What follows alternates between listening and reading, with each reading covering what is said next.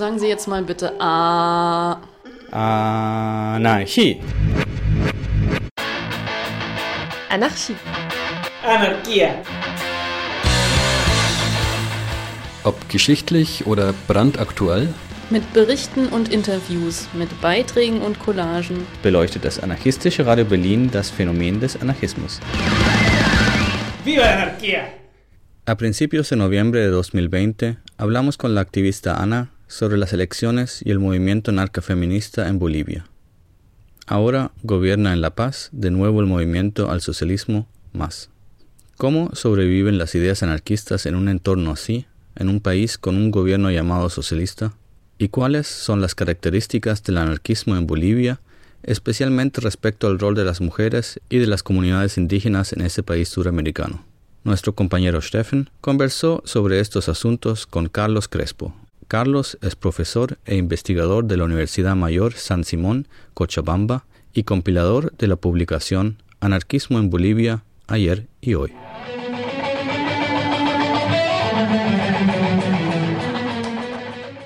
Estamos aquí con, con Carlos Crespo. Muchas gracias por participar en esta entrevista. Carlos, primero nos gustaría conocer mejor la historia del anarquismo en Bolivia. ¿Cómo inició el anarquismo en Bolivia? Bueno, el anarquismo en Bolivia, a ver, puedes encontrar ya algunos rastros, probablemente en la, en la, hay una revolución en 1873 de Andrés Ibáñez, es una, es una movilización interesante, reivindicando así un movimiento federalista en Santa Cruz. Y estuvo fuertemente influida por la Comuna de París, y además, este Andrés Ibáñez había leído a, a, Proudhon, todas las tesis del federalismo, que ya, ya les escribió antes el Proudhon. Entonces tenía esta, toda esta beta, ahí ya puedes encontrar una beta por el lado cruceño, ¿no? Eh, por el lado altoandino hay una presencia, influencia anarquista a fines del siglo XIX, con la apertura del, del ferrocarril, particularmente hacia, hacia Chile y hacia la Argentina después, empiezan a abrirse canales de ingreso de, de, la militancia anarquista. ¿no? De hecho, a principios del siglo XX hay mucha gente eh, boliviana, cochabambinos, por ejemplo, que es lo que conozco, que van hacia las salitreras al norte de Chile, donde iban a trabajar en las salitreras y había una clase trabajadora que se fue una migración muy fuerte a principios del siglo XX. Ahí es otra beta de, de llegada de la influencia libertaria, ¿no? Entonces, eh, tienes estas tres, dos fuentes, digamos, en el, a fines del siglo XIX y principios del XX, por el lado del norte argentino y también del lado chileno, que llegan esta, esta migración o gente que por ejemplo, del lado argentino, estos famosos lingeras, no sé si conoces, que son una suerte de hobos, digamos, que va, iban circulando por los trenes y de esos llegan varios a Bolivia, ¿no? Uno de ellos es el Liber Forti, es este compañero anarco argentino que fue muy importante en la historia del anarquismo boliviano después de la década del 40, ¿no? Él por ejemplo, llega de esa manera a Tupiza inicialmente, él era teatrero. Tú sabes que los anarquistas siempre metidos en cultura, él, era, él hacía teatro, entonces organiza en Tupiza un grupo de teatro así en el sur de Potosí, en el, un lugar así, muy cercano a las zonas mineras del sur, y ahí crea el grupo Nuevos Horizontes, ¿no? un grupo así de, muy fuertemente ligado a la militancia libertaria también. Entonces ese tipo de, experiencias, ¿no? Y del lado peruano también hay mucha influencia, ¿no? Esta influencia de la movida y que se va a notar eso en los, en los anarquistas paseños. Si es lo que cuenta la Silvia Rivera de su abuelo, ¿no? Del, del Cusicanqui, que era uno de los dirigentes que, que estuvo conectado con, las, con la movida anarquista peruana también. ¿No? Sobre esto está estudiando hay una amiga, la Ivana Moguru, no sé si la ubicas, Moguru, si algo así, es una argentina que está haciendo su tesis de doctorado sobre el movimiento anarquista argentino y peruano. Está súper interesante. Entonces hay esa influencia también y digamos eh, donde se estructura es justamente en La Paz una, una central sindical de tinte anarcosindicalista ya desde la década del 20, ¿no? La Federación Obrera Local y que va a tener su influencia posterior muy fuerte. Aquí en Cochabamba hubo, hubo una federación obrera del trabajo, creo que se llamaba, no estoy seguro, pero que no tuvo la repercusión como, como en La Paz, ¿no? donde sí hubo, fue fuerte la influencia. Aquí lo que hubo fue, había la influencia de una revista que era ni siquiera era anarquista, era una revista medio de cultura y variedades, pero se llamaba Arte y Trabajo, y lo hacía un, uno que se autodefinía como anarcoindividualista, Cesario Capriles, un periodista cochabambino que esta revista es interesante porque ya en la década del 20 publicaba cosas eh, de la movida anarquista de, del periodo, él escribía cosas interesantes, a pesar de que no tenía una militancia, no habían, era el solo prácticamente, ¿no? Entonces hay esas experiencias también. La guerra fue importante, la guerra del Chaco, porque fue los anarquistas estuvieron contra la guerra, hicieron mucha acción contra la guerra, varios estuvieron exiliados, el Cesario Capriles entre ellos tuvo problemas con la policía. Donde hay otro momento importante, bueno, antes en la pelea por las, eh, por las ocho horas también los anarquistas fueron muy fuertes. Aquí también está el, en la década del 40 las sublevaciones indígenas que fueron impulsadas o una suerte de alianza con una movida indígena. estos acercamientos es un tema interesante que la Silvia Rivera lo ha estudiado, ¿no? O sea, cómo el movimiento anarquista fue, digamos, el más lúcido para entender el tema de la tierra en Bolivia, articuló el tema de la recuperación de tierras con el tema de la educación, ¿no? O sea, en estas sublevaciones fue interesante la experiencia de las escuelas que organizaron los anarcos en el altiplano paseño, entonces esta alianza fue interesante, ¿no? Que, eh, digamos, esta sensibilidad que tuvieron para entender que en Bolivia el, tema, el tema indígena es un tema fundamental. Entonces, si no resuelves eso, no, has resuelto este tema. Y creo que, digamos, eh, la militancia anarca ha sido lúcida en ese tema, pero el 52 los, los base, ¿no? O sea, la revolución del 52 elimina o debilita toda la movida anarquista en Bolivia. De hecho, el Liber Forti, que, que había estado en la FOL, cuando se crea la Central Obrera Boliviana, el Liber Forti se vuelve secretario de Cultura, ¿no? O sea, un compañero anarco era secretario de Cultura de la, inicialmente de la Federación de Mineros y después de la, de la Central Obrera Boliviana.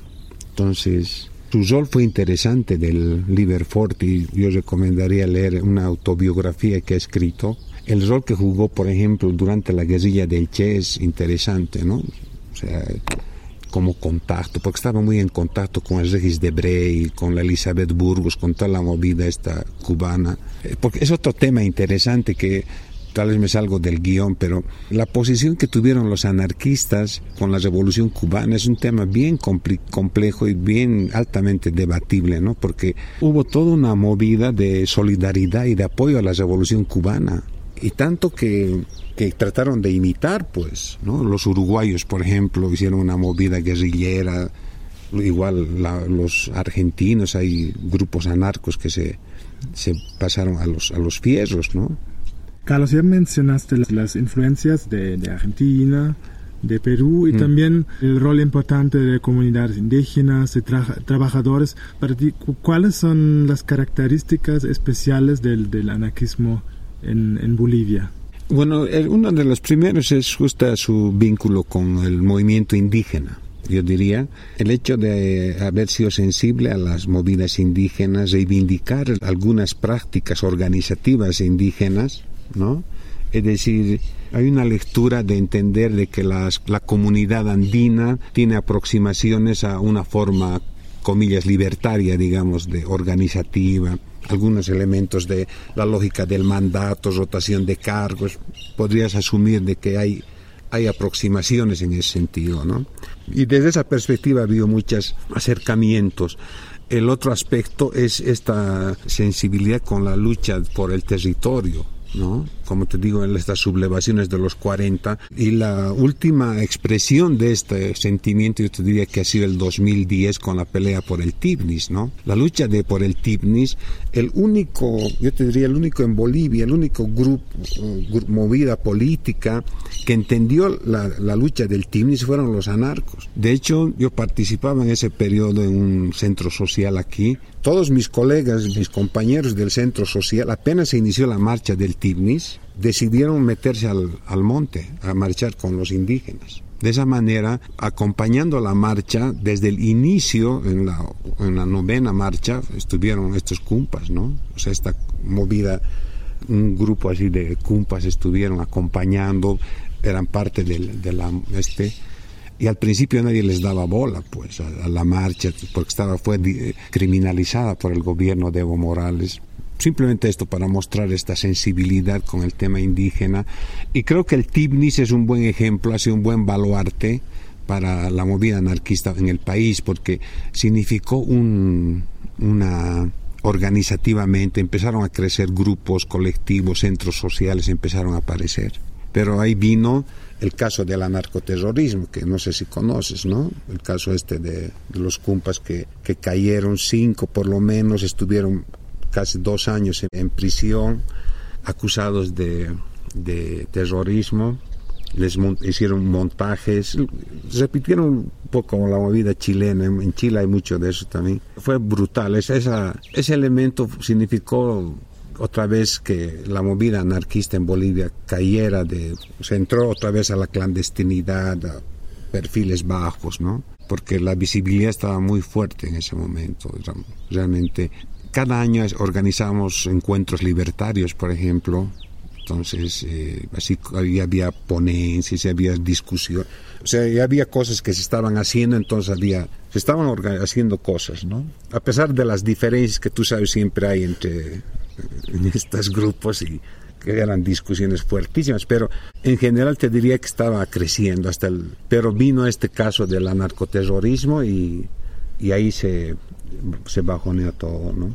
Sí, es muy interesante, muy importante que, que mencionas el TIPNES y también el caso del narcoterrorismo, porque los, las protestas y la, la marcha contra la, la, construcción de la carretera mm. en el TIPNES y y también el, el, caso del narcoterrorismo pasaron durante el, gobierno del MAS, un, gobierno que, que, que, se proclama izquierda, que está mm. a favor de los indígenas. A, favor de los indígenas, del socialismo. Entonces, ¿cómo sobreviven las, las ideas anarquistas en un, en un entorno así, ¿no? en, un, en un país que tenemos ahora aquí en Bolivia?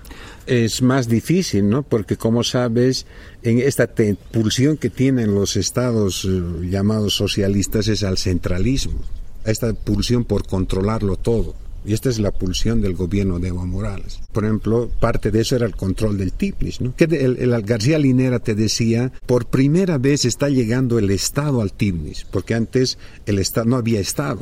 Claro, pues porque era es un territorio indígena, es parque nacional, lograron mantener una autonomía territorial, etcétera no, pero el argumento era de que como no ha llegado el Estado, ellos son, están indefensos frente a los hacendados, a los, a los ricos. Entonces, bajo ese nombre, el Estado interviene. Entonces, esto es, muy grave. Por eso la, movida anarca fue duramente perseguida, pues, porque es muy difícil que en un gobierno centralista donde grupos o individuos que están reivindicando la autonomía, están promoviendo estas cosas, es, lo más radical que puede haber, ¿no? Entonces, hemos tenido muchos problemas, como te digo. Entonces, si, si miras la situación actual del anarquismo, ¿cuáles son los temas más visibles? ¿Cuáles son movimientos anarquistas relevantes? Hoy yo diría, después de la caída, es que eh, lo que ha sucedido el año pasado ha dividido mucho más aún al, movimiento anarquista. Te diría porque si bien todos estábamos contra Evo Morales probablemente en la, movilización del pasado año, pero donde ya hubo la fricción era en el tema de qué, qué, qué pasa después. ¿no? Entonces, entonces hay, hay, algunos, dentro del anarquismo hay mucha influencia, yo diría, de, del marxismo, de estas visiones así cerradas, Entonces eh, ellos tuvieron una actitud más, terminaron legitimando al, gobierno de Evo Morales, ¿no? Entonces eh, hay otros que se han radicalizado más aún. Pues ahorita yo diría que la movida está bien fragmentada. De hecho, con estos amigos hemos dejado, con la Silvia, con, hemos tenido algunas discusiones sobre este tema, ¿no? Porque no hemos podido encontrarnos otra vez. O sea, no sé qué pasará, pero ahorita está súper fragmentada. Hemos intentado aquí hacer algunas reuniones con alguna gente, están en otras cosas, no, había un centro social, una biblioteca interesante que se ha cerrado con la, con la pandemia más que todo, se, está cerrada, que era un lugar de cohesión, digamos, aquí en Cochabamba, ¿no? Mm, estaba bien. Hay algunos compañeros que han estado haciendo un poco en la onda del food no bombs, de apoyar con alimentos y algunas familias vulnerables, organizar comidas comunales. Una campaña interesante de un grupo de compañeras feministas que es buena onda que estado haciendo cosas, ¿no?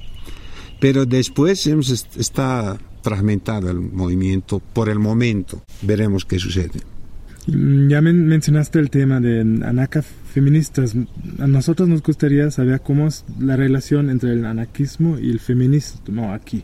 Sí, y la relación entre los, los movimientos es, es, un poco tensa. No te olvides de que Bolivia es un país eh, de una cultura altamente machista y autoritaria y entonces eh, aún en la movida anarquista vas a encontrar estos, estas pulsiones, entonces esto genera conflictos, ¿no? Entonces siempre hay estas tensiones. Yo creo que es una discusión abierta, pero eh, la, digamos las compañeras anarcofeministas han tenido cada vez más protagonismo han crecido, ha habido, hasta antes de la pandemia tenían sus movidas eh, muy fuertes. Aquí en Cochabamba había por lo menos dos grupos interesantes, pero todo ha quedado en statu quo luego de la pandemia. ¿no? Como última pregunta, justo mencionaste la, la pandemia. ¿Cómo la pandemia cambiará la sociedad y y tal vez, bueno, hay algunas voces que dicen que también se puede salir algo positivo, ¿no? De esta fase, ¿no? ¿Cómo lo ves? Eh, Sí, digamos, puede ser, ¿no? pero digamos, en general, eh, no soy por un lado no soy optimista en el sentido de que al final se imponen nomás estas prácticas dominantes, porque al principio de la pandemia, claro, hablábamos esto de que este es un desafío, una oportunidad para repensar cómo queremos relacionarnos con la naturaleza, entre nosotros, hay que reconstruir otro tipo de relaciones sociales, no sé qué pero a medida que ha ido el tiempo, otra vez hemos vuelto, en general la, la pulsión ha sido otra vez volver a la, a la vieja normalidad, ¿no? Entonces, al final se impone esta vieja normalidad dominante, pero al mismo tiempo yo, soy, yo soy convencido de que junto a la dominación siempre están ahí las prácticas autónomas, la gente está haciendo otras cosas, moviéndose, va fuera del horizonte estatal o del poder, eso no va a desaparecer nunca, ¿no? Entonces, estas prácticas autónomas han florecido también, han florecido prácticas de solidaridad, de apoyo mutuo, gente que ni siquiera es anarquista ni nada, es, es esa es, la vieja tesis del apoyo mutuo, ¿no? Esto sí ha sido muy interesante, que es algo que hay que profundizar este tipo de prácticas más bien, ¿no? Eh, pero sí, es algo que ha habido. Y la relación con la naturaleza, miren, porque la Pachamama tiene un rol muy importante en la constitución del mm. Estado, ¿no? y en los movimientos, en los pensamientos anarquistas, también el medio ambiente, la naturaleza, está un tema. Sí, es un tema, sí. O sea, de hecho, por ejemplo, en, los, en las movidas anarcas es normal de que haya una coa, por ejemplo, hagas tu coita en la Pachamama, es, parte de los rituales andinos, ese tipo de prácticas se mantiene, o sea, están incorporadas, si quieres, a las prácticas habituales, ¿no? Y es la influencia de la movida indigenista, o sea, no te olvides, la influencia de la Silvia Rivera, el grupo del TOA, desde que desde los 80 han estado recuperando toda esta historia oral de la movida anarquista, ha sido eh, leída también con ojos indigenistas. Entonces está influido para que eh, varios sectores de los anarcos bolivianos tengan esta mirada bien indigenista, ¿no? Entonces, de estos rituales, de tener Conozco gente que se ha ido a vivir a comunidades ¿no? Están intentando armar un grupo ahorita ya en Combuyo, un pequeño grupito, una pequeña comunidad. Entonces así, hay experiencias así de, de ese estilo, ¿no? Aisladas en, en varios lugares. Muchas gracias, Carlos. Bueno,